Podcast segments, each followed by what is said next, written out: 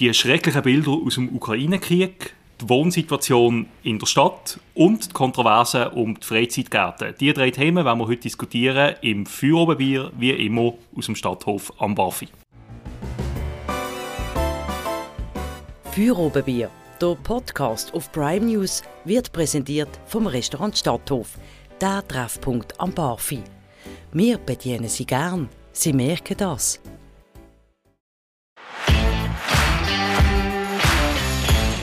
Unser heutiger Gast ist der Beat Leuthardt, Basta Grossrot, Jurist, Co-Geschäftsführer vom Basel Mieterverband und auch noch Dremler.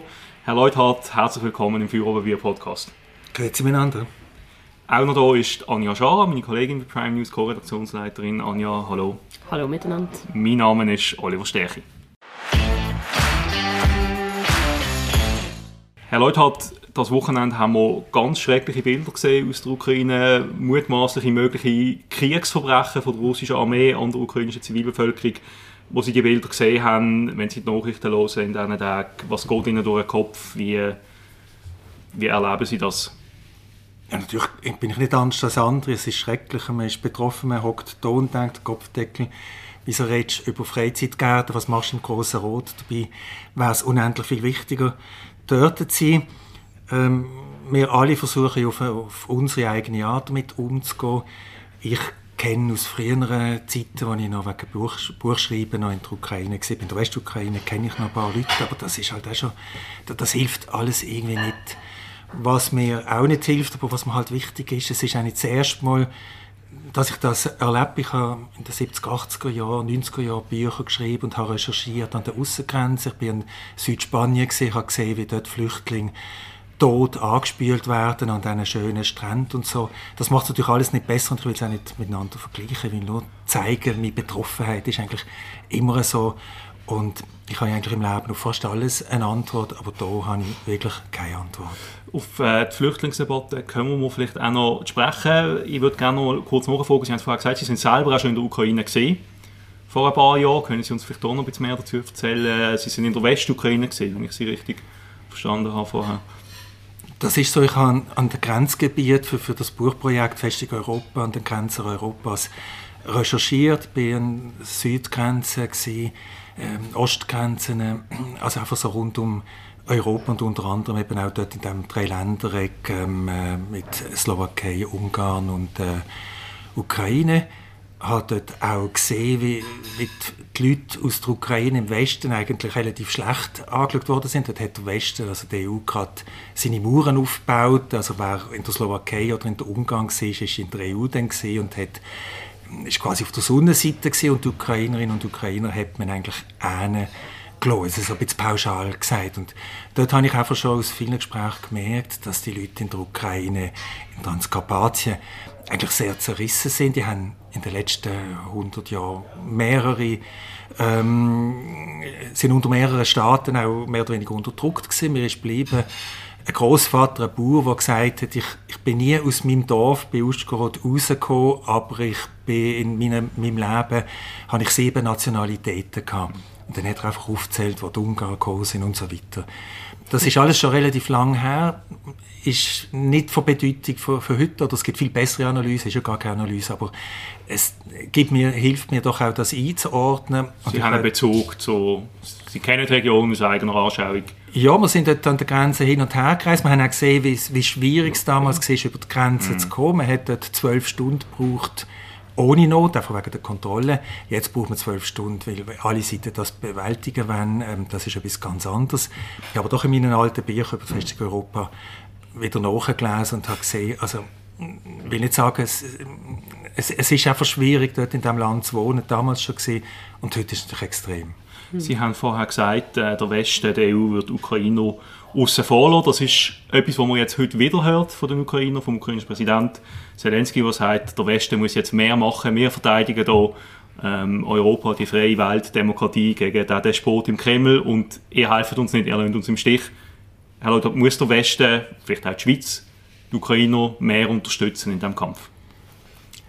Ich, ich würde die Antwort ein bisschen um, umformulieren. Ich würde sagen, Grenzen müssen generell öffnen. Damals war das Problem, dass man 1990 Schengen, wo ich selber auch in Schengen war, in Luxemburg, bei der, bei der, äh, wo man die, das ganze System eingeführt hat von den offenen Grenzen im Inneren von, Europa, von der EU, ähm, dass man die Grenzen eben nach innen hat aufgemacht, aber dafür an den Außengrenzen umso stärker aufgerüstet hat. Und gerade dort an der Grenze Slowakei-Ukraine sind damals die modernsten Gebäude gestanden. Das sind aber Gebäude, die EU finanziert sind und die im Grenzschutz, im westlichen Grenzschutz dazu dient haben, eben die Grenzen gegenüber der Ukraine zu verschließen. Und dort haben die ukrainischen Leute schon das Gefühl gehabt, wir bleiben außen vor. Die haben auch, die haben auch über die Grenze hinweg ähm, Bekannte, also die gehen auf die Märkte ähm, von Uschgorod in der Ukraine, nach, in, in Ungarn nach Neri Hase oder so. Und das ist dann plötzlich mal gestoppt worden. Das scheint mehr ein Dauergefühl zu sein, wenn äh, jemand in der Ukraine lebt. Ich höre es auch seither immer wieder. Damals habe ich schon die Meinung vertreten, es muss geöffnet werden. Heute finde ich natürlich auch, es muss geöffnet werden. Das ist jetzt temporär der Fall. Und umgekehrt, um auf Ihre Frage zurückzukommen, natürlich muss die Schweiz alles machen, ähm, was sie kann. Ich würde aber sagen, da steht im Vordergrund, jetzt endlich einmal so eine Taskforce zu machen. Es ist unerträglich, dass der Bundesrat immer noch zulässt, dass da die Milliardengelder versteckt sind von den Oligarchen, dass ein Zuger Regierungsrat kann sagen, oder Regierungsrätin, es geht uns alles nicht an. Auf dieser Ebene wäre die Schweiz ähm, sicher sehr, wäre sehr wichtig, dass sie sofort handelt. Bevor, wir haben gelesen über die Yachten, die in der Mittelmeerhäfen ähm, nicht wegkommen, das ist in Ordnung, aber ähm, die Yachten in Form von, von Devisen auf den Schweizer Banken, ähm, wo der Bundesrat eben auch müsste schauen, dass die nicht flüchten können, ähm, da macht er nichts und das ist unerträglich und da bin ich wahnsinnig froh, mhm. dass jetzt auch da ähm, Schriftstellerinnen und Schriftsteller äh, sich dazu äh, äußern. Du hast einen Aufruf gegeben, sprechen Sie, da, von, von Schweizer Prominenten, von Kulturschaffenden, die der Bundesrat dazu auffordern, ähm, jetzt hier konsequenter zu handeln ich habe also ich es nicht gewusst, ich habe es heute in der NZZ gelesen und so, und in, oder in allen Tageszeitungen und bin natürlich froh darum, aber das lenkt bei weitem nicht. Falls jetzt Ihre Frage aber darauf zielt, ob man rüstungsmässig. Da kann ich jetzt gerade darauf festnageln, ja, Herr Leuthardt. Ich schon gemerkt, Linke äh, Illusionen in der Sicherheitspolitik. Habe ich schon gemerkt. Weniger Armee, weniger Landesverteidigung. Genau. Sind die Illusionen. Ich, Illusionen ist das Weltbild vielleicht, dass es ein friedliches, ein pazifiziertes Europa gibt und dass man doch alle Grenzen und Armeen abbauen kann. Ist das erschüttert worden in den letzten paar Wochen? Es ist alles erschüttert worden, also was mich angeht in den letzten paar Wochen, obwohl ich ja nicht der naivste bin in, dem, in der Schweiz. Ähm, trotzdem ist für mich klar, also aufrüsten ist falsch. So Krieg gibt es ja letztlich nur, weil Männer, nicht gegen alle Männer, aber weil, weil Männer oder alte Männer, auch nicht gegen alte Männer, ähm, die Idee haben sie mir jetzt hier ähm, über ihre Stränge schlagen, mal gelinde gesagt. Und äh, äh, ja, es ist, ich, ich, ich, bin nicht religiös, aber ich glaube, es geht schon von dort äh, daraus hervor, wenn man wenn die eine Seite aufrüstet, dann müssen die andere auch. Und, und es sind wirklich, es sind halt einfach immer Männer. Ich glaube, mit Frauen an der Macht gibt es die Kriege alle nicht. Und also das Problem ist am Ende des Tages, dass Männer am Schalthebel sitzen und dass es Waffen gibt. Ist das und dass jetzt in der Schweiz auch wieder Männer fordern, dass die Schweiz aufrüstet, dass die Schweiz bei der NATO Anja, dabei ist. Ja. ähm, als Frau in der Runde, wie siehst du das? Würdest du das so unterschreiben? Ja, ich sehe das eigentlich ähnlich. Also, ich, Vielleicht kann ich ein bisschen ausholen auf deine allererste Frage. Oder ich bin ja heute auch irgendwie aufgewacht zu diesen Bildern oder die letzten Tage auch. Ähm, und es ist sehr zwiespältig irgendwo durch, oder? Weil wir können, ich kann dann das auch abschalten wieder, oder ich kann mich dem entziehen, diesen schlimmen Nachrichten, die mir sehr, sehr nachgehen. Ähm, und dann natürlich verstand ich irgendwo auch die Forderung, dass das militärisch vom Westen was muss gemacht werden. Aber ich sehe es eigentlich so ähnlich wie der Herr Leut hat, dass einfach wenn, es einfach nur heisst, Ländern, wir müssen jetzt noch mehr aufrüsten, dann will man das auch einsetzen. Also wenn du einfach äh, Panzer und, und Bomben und Zeugs einkaufst, ja, dann benutzt du die auch. Und ich glaube, genau das führt ja dann zu so Krieg. Aber wäre das auch ein Argument im Zweiten Weltkrieg, wo man gegen Hitler Deutschland gekämpft hat? Ja, nein. Also, äh, mit diesem Argument hätte man können sagen, die Amerikaner dürfen ja nicht eingreifen, oder? Das, das, da eskaliert dann der Krieg noch mehr. Also einmal durch, wir haben es zu tun mit Schurkenstaaten, die andere Länder überfallen, die äh, massive Kriegsverbrechen begehen, wo, wo die Zivilbevölkerung quasi ermordet wird, ähm, da muss man doch etwas dagegen unternehmen. Das ist doch naiv zu sagen, also nein, wenn man jetzt noch mehr Waffen kauft und noch mehr aufrüstet, dann äh, das bringt dann gar nichts. Also man muss doch können auch die Menschen schützen vor so Putins auf dieser Welt, oder? Und wir reden ja nicht nur von Russland, es gibt noch Nordkorea oder Iran und noch ganz viele weitere Staaten, die anderen Staaten äh, an, an, an, an Kragen wollen. Mhm. Also Da muss man sich doch verteidigen als, als Demokratie und als freiheitliches Land. Also wir sind uns ja alle bewusst, was würde bedeuten, wenn jetzt irgendwie die NATO-Staaten würden eingreifen, oder? Also was man dann... Ja, die ukrainische für, äh, Bevölkerung wird gerade zusammengeschossen von, von, von russischen jo. Bomben. Es gibt ja auch keine gute Lösung, nehme ich mal an, im Krieg. Aber ich denke, also es hat ja Gott sei Dank auch ein paar erfreulichere Nachrichten gegeben in der letzten Zeit, wo wirklich tatsächlich die ukrainische Armee ja, oder die ukrainische Bevölkerung... Ja, genau weil sie Waffen hat, weil man die geliefert hat, okay. Aber das heisst ja nicht grundsätzlich, dass einfach alle Länder noch mehr aufrüsten Es ist ja gut, dass man, dass man Mittel schickt und dass man da unterstützt, aber das heisst ja nicht, dass man erstens sofort militärisch auch noch muss eingreifen muss und zweitens sich einfach bis zum Tod aufrüstet. Irgendwie. Also. Aber gleichwohl, was kann der Westen machen, Herr Leute? Wir sehen jetzt die Bilder, Männer und Frauen, Kinder, die ermordet werden von der russischen Armee, Zivilisten, die äh, bombardiert werden was kann der Westen machen? Jetzt vielleicht nicht die Schweiz, aber wir haben eine NATO, wir haben eine EU, wir haben die Amerikaner. Sehen Sie da Handlungsoptionen oder auch noch eine, eine Dringlichkeit zum mehr machen? Ja, mehr machen kann man immer, aber ähm, nochmal, also auf Ihre Frage, es mag naiv tönen und ich weiß es natürlich auch nicht besser als andere. Sie fragen mich nach meinem Gefühl und mein Gefühl sagt mir, keine Waffen liefern, Waffen produzieren, nur Leid, egal auf welcher Seite. Die andere Frage, also das geben übrigens auch in Äthiopien, sind vorher Korea und, und andere Länder aufgezählt, in Äthiopien ist im Moment genau so ein Krieg und verhungern die Leute. Es schaut einfach niemand hin, weil äh, ist von Art auch verständlich, weil die Medien nicht so darüber berichten und weil es vielleicht auch nicht so ähm, gut, gute Leute, im, im, die mit dem Internet können umgehen ähm, sind wie in der Ukraine. Da bin ich dankbar, dass wir aus der Ukraine die Bilder und die Infos kriegen. Aber nochmal, wenn Sie jetzt fragen, ähm, oder wenn Sie den Zweiten Weltkrieg ansprechen, ich habe meine Eltern natürlich immer wieder gefragt, wie ist es möglich gewesen, dass, dass es dazu gekommen ist, wie ähm, hat man das nicht gesehen und wie haben die das gemacht?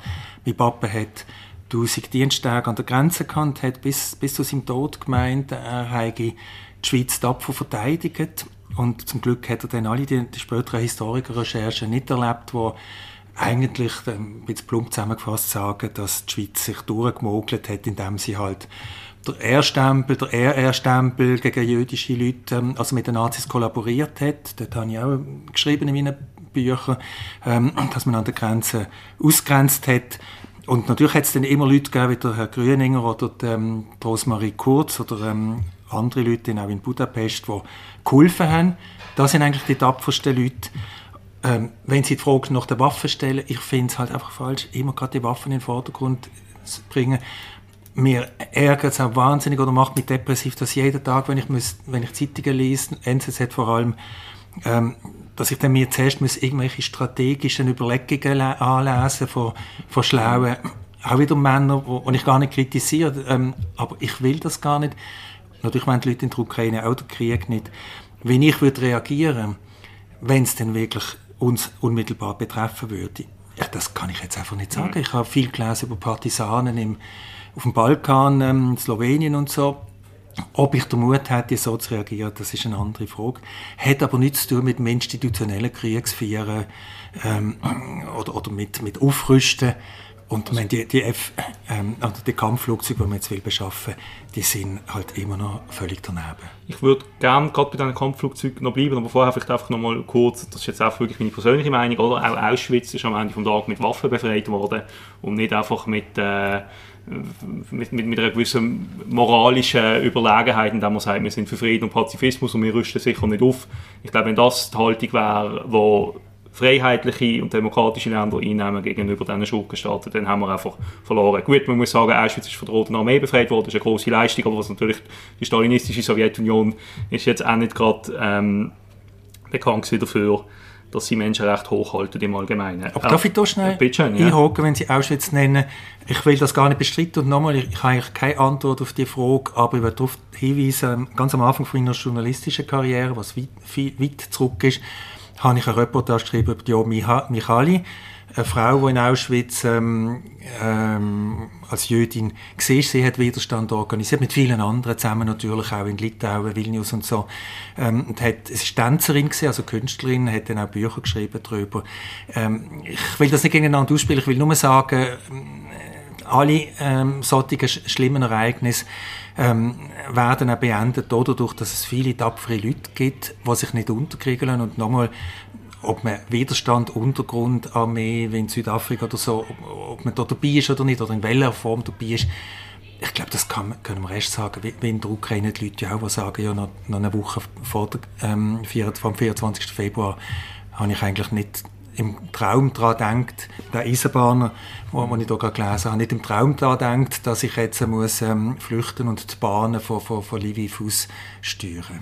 Eben, aber das ist ja genau der Punkt, oder? Man hat es auch einfach nicht mehr erwartet in Europa. Klar, wir haben Balkankrieg in den 90er Jahren, da sind aber auch viele Leute dann vielleicht auch wieder verdrängt ist uns noch mal weniger nachgesehen als jetzt der Ukraine-Krieg. Viele Leute sind von dem auch völlig überrascht worden. Und dann hier nochmal meine Frage, vielleicht auch so politische Grundannahmen, die man hatte. Sie haben es vorher gesagt, vieles ist erschüttert worden in den letzten paar Wochen. Wir gesehen in Deutschland die SPD unter Olaf Scholz, äh, SPD-Kanzler, jetzt massiv aufrüsten ähm, da ist einfach meine Frage, wenn wir jetzt vielleicht mal nochmal einen Schritt wegkommen von dem Idealbild, es gibt keinen Krieg und keine Waffen, das ist alles friedlich. Die Ebene von der Realpolitik, ganz konkret die Frage nach neuen Kampfjets, kann man doch Stand jetzt sagen, die Initiative ist Stand jetzt eigentlich hoffnungslos verloren. Anja, wie siehst du das? Die Chance quasi von der XOA und von den linken Stimmen in diesem Land, die sagen, wir brauchen keine Kampfjets, wir brauchen generell nicht so eine große Armee, wir brauchen vielleicht sogar noch weniger Armee, die, die Stimmen, die, sind, die stehen auf verlorenen Posten jetzt. Ja, ich nehme es an. Realpolitisch.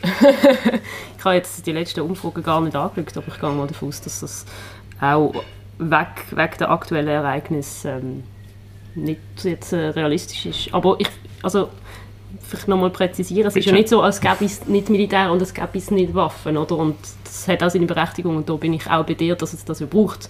Ähm, also ich bin jetzt nicht für eine Armeeabschaffung, es ist ja eher die Frage, muss man das, was man sowieso schon hat, noch so extrem massiv erhöhen, wenn es dann eigentlich nur noch darum geht, äh, dass man noch ein bisschen Geld damit machen kann, noch ein bisschen Waffen produzieren etc. Oder das, ist, das ist ja ein Unterschied als das, was man schon hat einsetzen. Also. Klar, bei den Kampfjets ging es ja um einen Ersatz. Vielleicht haben Leute halt nochmal eine Frage an Sie. Braucht die Schweiz eine Armee? Ja oder nein? Ich habe immer gesagt, ähm, nein, ich habe bei der Armeeabschaffungsinitiative ja gestimmt und ähm, ich habe meine Meinung nicht geändert. Die Frage ist aber vielleicht äh, eine andere, ähm, wenn es eine Armee braucht, dann ja im Rahmen von einer NATO, also eine, Schweiz mhm. verteidigen, das wissen jetzt glaube ich wirklich alle, nicht nur die Offiziere, ähm, dass es so nicht geht und dann ist man sofort beim NATO-Bündnis und das ist für den die Frage, soll die Schweiz bei der NATO mitmachen? Soll sie mitmachen bei der NATO? Nein, finde ich nicht. Da, da bleibe ich halt dabei, auch wenn Wieso wenn, nicht? Wenn's, ähm, unpopulär ist. Ja, aus den Gründen, die ich am Anfang gesagt habe, wo man mir Naivität vorwerfen kann, ähm, Waffen erzeugen, Leid und Elend. Selbst äh, also Defensivwaffen ähm, finde ich ist schon eine, ist zwar ein hehrer, hehrer Begriff, aber gleichzeitig auch ein gefährlicher Begriff, weil Waffen sind immer letztlich da umzubringen. Und wenn Sie jetzt sagen, da, ähm, die Gabel, die da auf dem Nebentisch in unserer Beiz liegt, können wir auch zur Waffe benutzen. Natürlich, aber sie ist nicht als Waffe denken, das ist der Unterschied. Aber nochmal, Herr Leuthold, wie beschützen wir Menschen in der Ukraine vor so einem Putin, der mit seiner Armee einfach jegliches humanitäres Völkerrecht ignoriert, Leute abschlachtet? Wie beschützen wir, und nicht nur Leute in der Ukraine, Europa ganz generell ist bedroht durch Russland im Moment. Ähm, wie schützen wir uns gegen so eine Armee, gegen so einen Despot, wenn wir einfach sagen, nein, Waffen sind gefährlich und auch Defensivwaffen führen letztlich zu mehr Krieg. Also dann, dann liefern wir uns aus und dann riskieren wir unsere Sicherheit, unsere Freiheit, unseren Wohlstand, wenn wir uns dann diesen Schurken ausliefern, die nie werden darauf eingehen, auf irgendwelche Abrüstungsdebatten oder auch nur vordergründig vielleicht darauf eingehen, wo mit Atomwaffen hantieren. Wie schützen wir uns? Wie schützen wir unsere freiheitliche Schweiz, wo, wo Ihnen ja und uns allen, denke ich, da am Herzen liegt, oder? Also auch unsere sozialen Errungenschaften, die Aber alle müssen wir ja verteidigen können, im Ernstfall. Also mir liegt die ganze Welt am, am Herzen und, und, auch natürlich die Leute, die wir näher sind in, in Europa und, und, natürlich auch die Schweiz. Es ist ja nicht nur Europa bedroht, es ist die ganze Welt letztlich bedroht. Ähm, das mag wirklich naiv tönen, aber ähm, ich bleibe dabei, wenn es zum Beispiel keine Atomwaffen gäbe, wenn man die Proliferation, also die, wenn man das Verbot von Atomwaffen hat konsequent durchgesetzt, dann wäre es immer noch schrecklich, aber es wäre mindestens die Drohung, die dann mal aufkommt und die immer noch im Raum schwebt, wäre mal weg. Und wenn, wenn keine ähm, Ersatzteile ähm, oder überhaupt keine Bestandteile von Waffen aus der Schweiz geliefert wurden oder auch die Finanzierung davon, äh, also wenn es keine Waffen gäbe, dann gäbe es der Krieg nicht in dieser Form. Ich erinnere nochmal daran, dass ähm, die Schweiz Pilatus Porterflugzeug in Nahen Osten geliefert hat, wo dann ähm, Leute umgebracht worden sind dabei und die Schweiz hat äh, Pilatus Porter im Buch haben dann immer gesagt, ja, ähm, das sind zivile Flugzeuge und dann haben wir nachweisen, dass es unten Aufhängungsvorrichtungen schon standardmäßig ausgeliefert worden äh, hat für Waffen. Dann haben sie sich wieder rausgeredet. Ähm, das hilft alles nicht auf ihre Frage, aber ähm, es fängt eben im Kleinen an. Auch wenn Sie die Frage so stellen, ähm, ich habe, muss es nochmal sagen, ich habe keine Antwort, wenn einer im Bahnhof in Bologna will, ähm, Leute umbringen, dann, dann kann er das ähm, äh, mit, einer, mit einer Bombe oder was und, und globalisiert gesehen ist das eben auch. Und wenn äh, wir haben einfach mindestens vielleicht sogar Glück gehabt bis jetzt, dass es, dass es erst jetzt Putin ist, aber einer lenkt und natürlich also ich kann sagen, was meine Mama sagt, die den Zweiten Weltkrieg erlebt hat, ähm, wo jetzt 98 wird. Sie hat gesagt, ähm, der Kennedy hat man verschossen, aber wer, wieso verschießt niemand den Putin? Das ist drastisch, aber ich glaube, das ist das, was in vielen, ähm, in vielen Köpfen vor sich geht. Ich würde gerne nochmal ähm, vom Militärischen noch mal ein bisschen wegkommen und, und, und vom, vom, vom Putin und äh, die Frage stellen, so ein nach den, nach den Geflüchteten aus der Ukraine, die jetzt da ankommen, ganz konkret, die Debatte, die wir jetzt auch hatten, die letzten paar Wochen, ist es damit nicht ungerecht, dass die Leute aus der Ukraine relativ unbürokratisch und schnell den Schutzstatus S bekommen haben, der ihnen einen relativ umfangreichen Schutz gibt in der Schweiz, Zugang zum Arbeitsmarkt, Zugang zur Sozialhilfe und Leute aus anderen Regionen, die geflüchtet sind, aus Syrien, Afghanistan, aus dem globalen Süden ganz generell, das nicht haben. Anja, du hast dich schon beschäftigt damit ähm, in einem Artikel, vielleicht kannst du uns noch mal kurz zusammenfassen, wie du die Debatte wahrnimmst, äh, was du davon haltest, dass es da jetzt in dem Sinne so eine, wie die Kritiker sagen, eine Zweiklassengesellschaft gibt bei den Geflüchteten mhm. in der Schweiz. Ja, also ich denke, also grundsätzlich kann man mal festhalten, dass ich glaube, alle froh darüber sind, dass jetzt die vielen Flüchtlinge, die ankommen, dass, dass die wirklich auch unbürokratisch aufgenommen werden und dass das jetzt in dem Fall wirklich möglich ist. Also ich glaube, da ist ja, da wäre es jetzt blöd zu sagen, das ist unfair, sondern das ist, ist eigentlich sehr fair, das ist toll, ähm, dass da große Solidarität ist. Aber klar, ich glaube schon, dass es eine grundsätzliche Debatte wird auslösen im Asylwesen, wieso denn ähm, die Offenheit, die Solidarität nicht auch ähm, für andere Menschen, die genauso aus Kriegsgebieten und, und schlimmen ja, Umständen hierher kommen und Schutz suchen. Also ja, ich bin der Meinung, dass da schon eine Debatte müsste stattfinden müsste. Leute hat am Anfang gesagt, sie sind schon relativ früh, auch schon in den 90er Jahren, an die Außengrenzen gereist von der Europäischen Union, haben dort schon gesehen, wie, wie, wie Leute abgestoßen werden an der Grenze. Wie erleben Sie die Debatte jetzt heute? Ich finde es, ähm, ähm, anders als Sie es formuliert haben, finde ich es natürlich extrem gut und wichtig, dass Leute möglichst un ungehindert, obwohl es ja immer noch viel Bürokratie gibt, wie wir, wie wir lesen, da möglichst ungehindert können da sich einmal bewegen. Das ist eigentlich der Zustand, wie wir es gerne wollen. Ich finde es unerträglich, wenn die Justizministerin, die Bundesrätin ähm, Sutter, Carlo Sutter, ähm, da bei uns ein, ein Besslergut, ein, ein Asylzentrum, eigentlich ein Abschiebezentrum ist, geht, ähm, und so Aussagen macht immer laut, laut WOTS, äh, Wochenzeitung zitiert, ähm, dass da jetzt keine Asylsuchenden kämen, sondern die wollen, ja, die wollen ja wieder zurückgehen. Also sie macht als Justizministerin eine Unterscheidung zwischen dem sogenannten echten und sogenannten unechten Flüchtling. Das ist eine unerträgliche Sache seit, seit in den ganzen letzten Jahrzehnten. Ich bin es gewohnt als Politiker und als Mensch ähm, auch zurückzuschauen, wie hat sich etwas verändert. Ich bin Anfangs 90er Jahre in der, an der Südspanien gesehen, an der Grenze zu Marokko, dort, wo es so schön und warm ist, wo die Erdbeere herkommen und, und alles. Und habe dort ähm, ganz normale Leute, Fischer und so getroffen, Lehrer, wo, wo Flüchtlinge von Ähnen, von, von, vom afrikanischen Kontinent aufgenommen haben. Die Flüchtlinge sind damals in Pateras, in Holzbooten übergekommen. Und dann habe ich beobachtet, wie unter dem Druck von, von der EU, von Bonn damals noch, jetzt Berlin, damals Bonn, ähm, die Leute umgedreht worden sind. Die Guardia Civil ist angewiesen worden, nicht mehr human zu sein, sondern die Leute zu verfolgen, die, die Flüchtlinge aufnehmen. Hm. Das hat dazu geführt, dass Taxifahrer in, in halb Europa, das ist, also ist nicht nur in Südspanien gewesen, das ist auch in Ostdeutschland gewesen, Frankfurt oder und so, Taxifahrer in halb Europa, die einfach aus humanitären Gründen Menschen aufgenommen haben, die über die Grenze, über die Aussengrenze gekommen sind und gesagt haben, ich, ich, will, ich habe dort und dort Verwandte, kannst mich, können Sie mich dort anfahren, habe kein Geld, haben die Taxifahrer aus humanitärer Überzeugung die Leute dort angefahren. Später sind sie in den Knast gekommen, die Taxifahrer, der andere sowieso, ähm, weil man ihnen vorgeworfen hat, Beihilfe, genau, Beihilfe zu, ja, Menschenschmuggel ist immer auch so eine ähm, dubiose Begrifflichkeit, Beihilfe zu illegal, sogenannter illegaler Einreise. Wir haben immer gesagt, es gibt keine illegalen Menschen, es gibt unkontrollierte Einreisen möglicherweise oder undokumentierte Einreisen. In, der romanischen Sprache kann man das vielleicht noch besser sagen. Aber es gibt, also kein Mensch ist, ist illegal, das ist nicht um einen Schlag geworden. Und dort hat man gesehen, und das habe ich auch beschrieben da in meinem Buch über Festung Europa, wie systematisch aufgerüstet worden ist. Schengen, Frontex, wo wir jetzt auch eine Abstimmung haben, ist äh, nicht einfach etwas Netz und Lieb, sondern Frontex ist das, das sind die, die die Dreckarbeit machen, damit der, der Hof von Europa, also wir, können ungehindert ähm, über Grenzen gehen.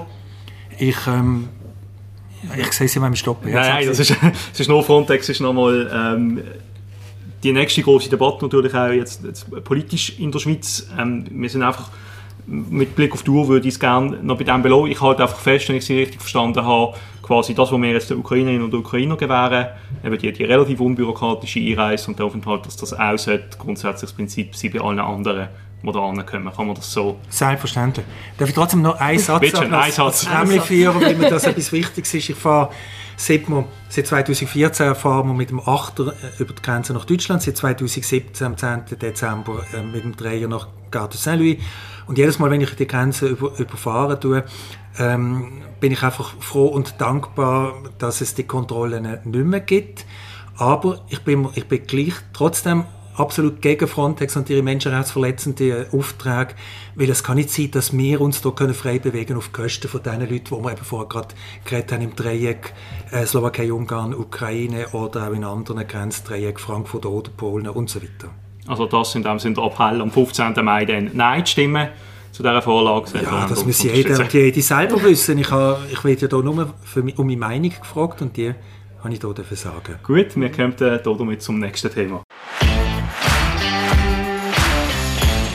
Wir haben jetzt relativ lange über die Ukraine geredet, ist auch der Aktualität geschuldet. Ich würde mir erlauben, die beiden anderen Themen, die wir eigentlich noch vorgesehen haben, gerade zusammenzufassen. Also die Mietdiskussion und die Freizeitgartendiskussion, weil die ja nicht mehr durch auch. Die, die Freizeitgartengeschichte kann man ja auch verstehen, wenn man durch Leute hat als Mietergeschichte. Das sind Leute, die die, die Gärtchen, die Parzellen gepachtet haben und jetzt soll dort quasi ähm, die Areale öffentlich zugänglich gemacht werden für, für, die, für die breite Öffentlichkeit. So wird das zumindest große Rot. Basta hat dagegen zusammen mit der SVP das Referendum angekündigt. Vielleicht können Sie uns noch mal kurz erklären, wieso Sie das keine gute Idee finden, dass man die Areal öffnen soll und wie Sie das vielleicht auch als Vertreter von den Mieterinnen und Mieter in dieser Stadt, ob die jetzt Wohnungen mieten oder Freizeitgärtchen, wie Sie das sehen, quasi wie da Ihre Haltung dazu ist, uns das kurz erläutern.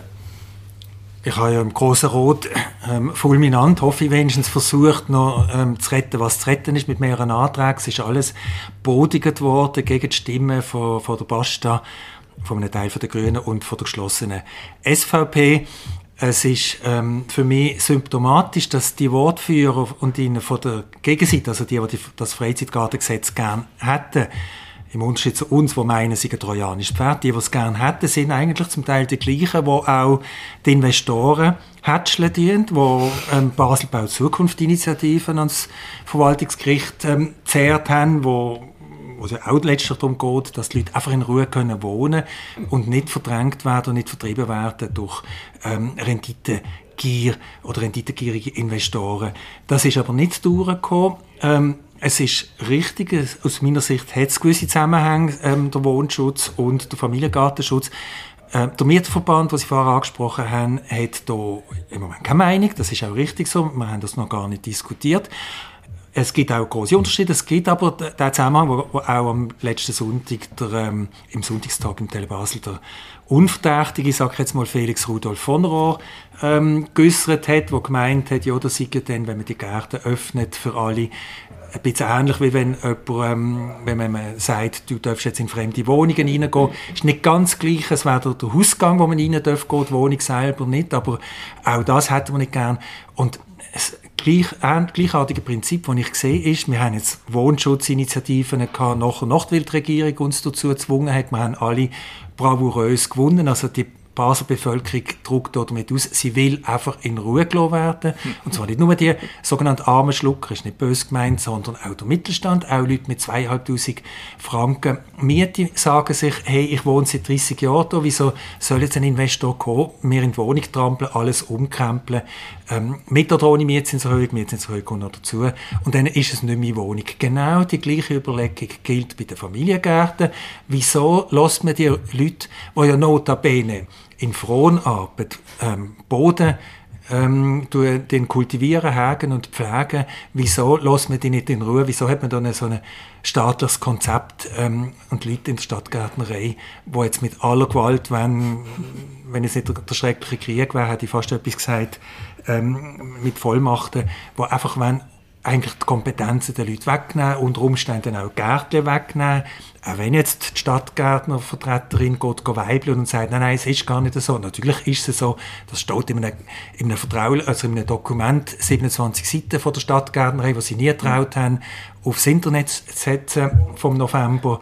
Ähm, dort steht ganz klar drin, zu, denen, zu dem Fünftel Familiengärten, wo man in den letzten acht Jahren schon äh, zerstört hat, die 1095 sind es genau, kommen, sollen noch weitere dazukommen in der Zukunft, sei es für ein Autobahnprojekt am Bachgraben, sei es für ein Ablauf, Ablufttunnel an der Osttangente oder sei es auch für Luxusbauten am Rhein, an der Grenzacher Strasse, für den, äh, sicher auch nicht für Leute wie uns. Ich sehe, Sie haben hier eine klare Meinung. Anja, du hast auch eine klare Meinung. Du bist direkt betroffen. Du bist ähm, Pächterin, nennt man das so, Pächterin von so, einer, ja. von so einer Parzelle. Du hast ja in einem Kommentar auf Prime News dezidiert gegen das Freizeitgartengesetz geäußert. Vielleicht magst du uns mal zusammenfassen, als direkt Betroffene, was dich konkret an dem stört mhm. und wo du das Problem siehst.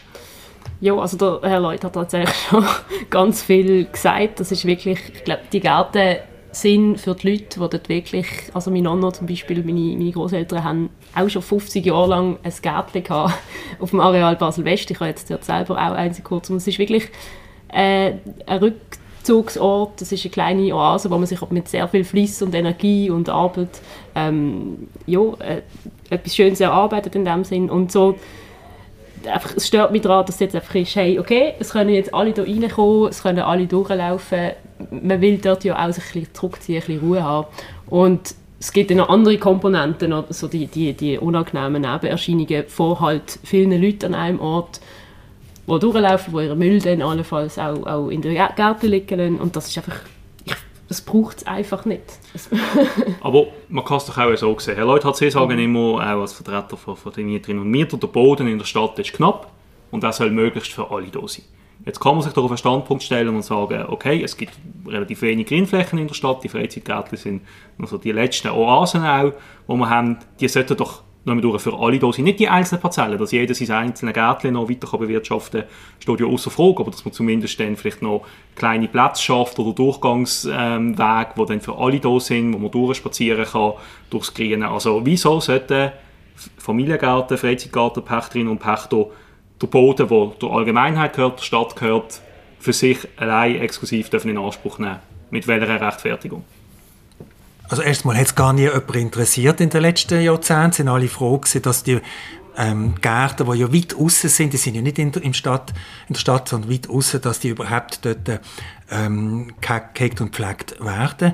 Wenn Sie aber jetzt konkret fragen, ähm, dann würde ich gerne ein bisschen polemisch antworten. Man kann auf die, auf die Bevölkerungsdichte schauen. Ich wäre geneigt, Ihrer Argumentation zuzustimmen, dass ähm, öffentliche Boden müssen auch der Öffentlichkeit ähm, weitergegeben werden, wenn wir ähm, alle anderen Probleme, die grösser sind, beseitigt haben. Und die Probleme sind zum Beispiel auf dem Bruderholz oder im Keller. Dort hat es ähm, Fußabdrücke von den Leuten, die dort wohnen ähm, meistens nicht so Miete, die sehr viel grösser sind. Wenn wir dort die Gärten vom Bruderholz enteignet haben oder enteignungsähnliche Massnahmen ergriffen haben, wenn die Leute oder ein Teil von diesen Leuten, die im Grossen Rot von rechtsbürgerlicher Seite, von dieser Partei, die, mehr Wohnungen für Reiche fordert, wenn wir ähm, wenn die ihren Boden freigeben ähm, und genug, und es sind immer noch zu wenig, dann kann man über die Öffnung der Familiengärten reden. Vorher ist das eigentlich nur ein Argument von der Reichen gegenüber dem also Mittelstand. Zuerst Villen, Villengärten enteignen und dann... Äh Das haben Sie jetzt gesagt. Ja, so habe ich Sie verstanden. Ich, ich habe von enteignungsähnlichen Massnahmen geredet. Das haben wir schon früher auch bei den Rosenthal-Häusern äh, davon geredet. Ähm, man kann sich das überlegen. Das ist nicht die Haltung vom Mietverband, das ist meine persönliche Haltung. Aber überall dort, wo Investoren kommen und einem etwas wegnehmen der Kündigung, Kündigungsschutz pulverisieren, wie das jetzt hier der Fall ist. Da ist ja nicht nur einfach ähm, die, Öff die Öffnung, sondern ähm, da kann man sogar noch sagen, die Öffnung wird nur maßvoll gemacht. Ähm, was sicher nicht stimmt, was in, in, am Sonntag gesagt wurde, ist im Sonntagstag, es wurde keine, also es wurde nur geöffnet im, im Einverständnis mit der Pflanzgärtner und Pflanzgärtnerverein, das ist falsch, es ist ausdrücklich, ich bin in der Kommission, in der Bau- und Raumplanungskommission, ich verrate kein Kommissionsgeheimnis, wenn ich sage, dass die Vertreter von der Stadtgärtnerei dezidiert gesagt hat, dass sie dann bestimmen, wo, wer und wenn eben Gärten geöffnet werden, wo Gärten weggenommen werden wegen der langen Warteliste und, und, ähm, oder halbiert werden. Nicht das, sondern nur wo und wenn. Also sie hat da ganz klare Vorstellungen, darum rede ich auch von einem trojanischen Pferd. Und wenn ich noch einen Gedanken darf äußern zu dem Kündigungsschutz.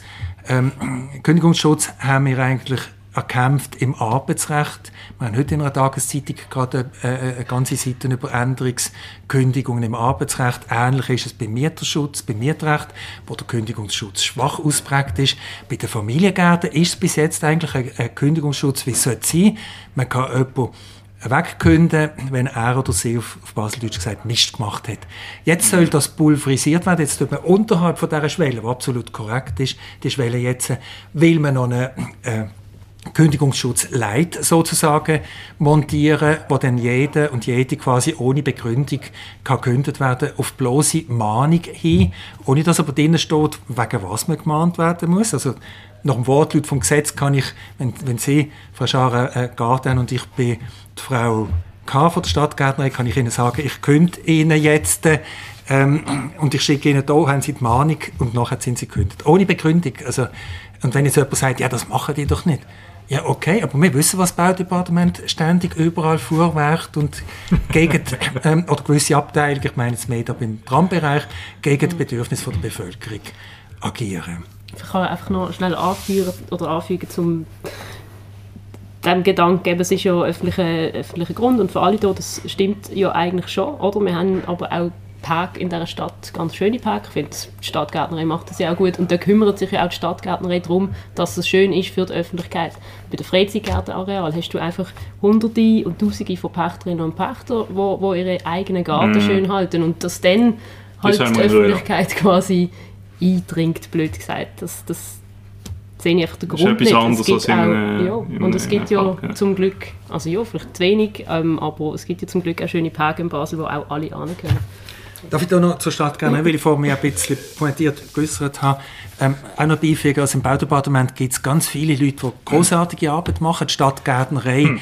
der Teil, wo, wo sich um, um den eigentlichen Job kümmert, das, das ist großartig. Auch Baumschutz, dort gibt es Personen, die ich sehr äh, unterstütze, nein, jetzt, ähm, auf der mittleren Ebene, aber ähm, das gilt nicht für die Ebene, für die Manager-Ebene, die jetzt hier übergriffig ist, sage ich jetzt einmal, Schuster bleibt bei deinem Leisten. Es, wir nehmen, nehmen wir das, das, das Thema Schlüssel, also wie die Leute mit diesen Schlüssel ja, äh, ist umgegangen ist, also das Schreiben, ähm, also es ist an sich schon nicht in Ordnung, wenn man da vorgegangen ist, aber wenn man noch das Schreiben liest, äh, hey, das klingt wie eine Befehlsausgabe, Entschuldigung, wenn ich jetzt nochmal mit, mit dem Militär komme, äh, gefälligst, ihr habt euch den und den hier einzufinden, dann müsst ihr den und den Schlüssel abgeben, wenn nicht, dass sie nicht gerade in den Knast genommen werden. Ich kann nur bestätigen, dass alle Schreiben so sind. Christine, also, also Sie sagen, das Management von der Stadtgärtnerei fährt da rücksichtslos rein.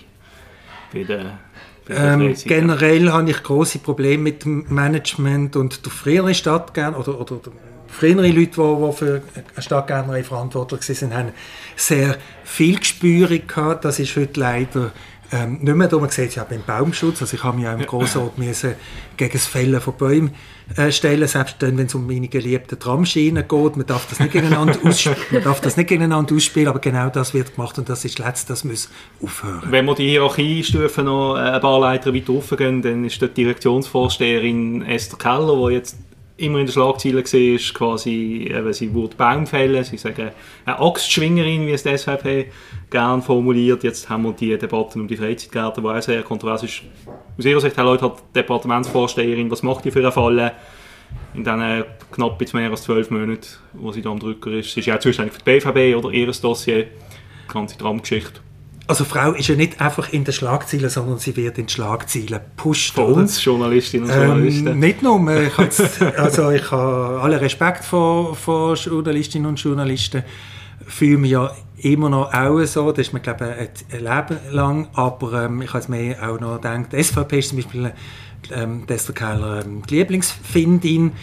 Ähm, ich äußere mich da jetzt sicher nicht über eine Baudirektorin, die noch kurz im Amt ist. Generell, ähm, man kennt meine Haltung gegenüber dem früheren Direktor, Baudirektor, dem Herrn Wessels, der eigentlich irgendwie fast alles falsch gemacht hat, was man kann falsch machen kann. Da ist deutlich ein anderer Wind, also zumindest lost ähm, die heutige Baudirektorin zu.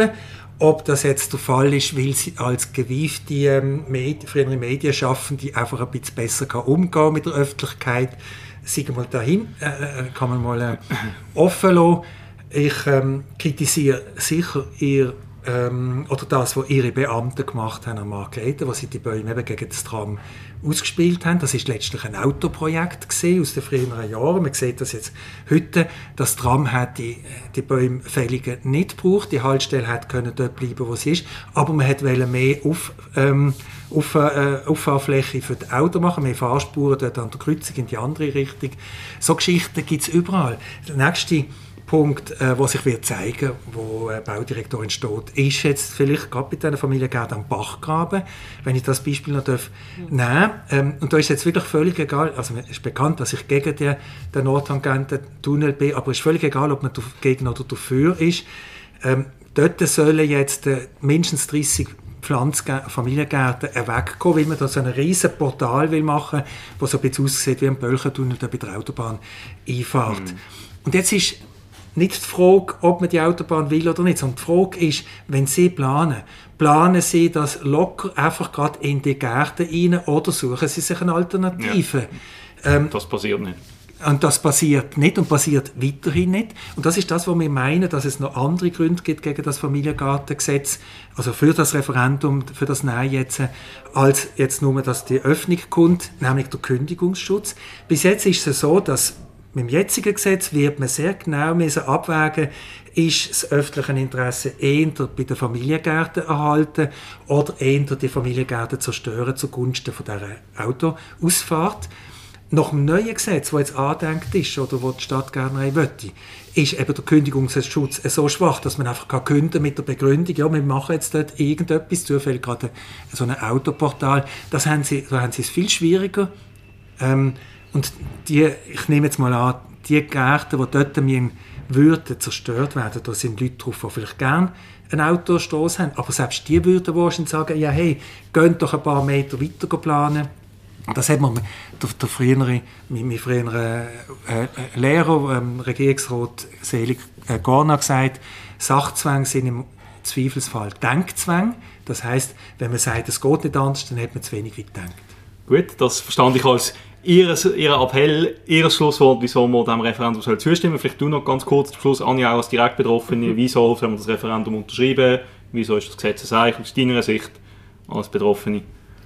Äh, also ich habe es eigentlich schon gesagt. Ich denke einfach, eben, man, man soll die, die kleinen Oasen, die es da gibt, einfach auch mal sein. Ähm, wer, und ich würde es allen empfehlen, sich für, eine, für ein Gärtchen zu bewerben die Warteliste ist zwar lang, aber ich habe auch gedacht, ich muss ewig warten und es ist schon ein halbes Jahr später Realität geworden. Also ich kann nicht empfehlen, holt euch ein Gärtchen und lehnt das Gesetz an. Damit das da jetzt so eine einseitige Sache wird, würde ich dafür plädieren, dass man das Gesetz annimmt, weil es öffentlicher Boden ist, von dem auch allen gehört. Und ähm, ja, dass man das öffnet. Ich denke, die trotz allem die Bedenken von der, von der Freizeitgartenbesitzer sind vielleicht übertrieben, aber wir werden es sehen. Ich bin gespannt, wie das Referendum dann kommt. Wir werden sicher auch noch viel darüber berichten, darüber reden. Ich bedanke mich ganz herzlich bei euch zwei. Herr Leuthardt, vielen herzlichen Dank, sind Sie da gewesen. Bei uns auch Dankeschön wir, Anja, auch dir Dankeschön. Und damit würden wir uns verabschieden. Ich wünsche allen noch einen schönen Abend und bis zum nächsten Mal.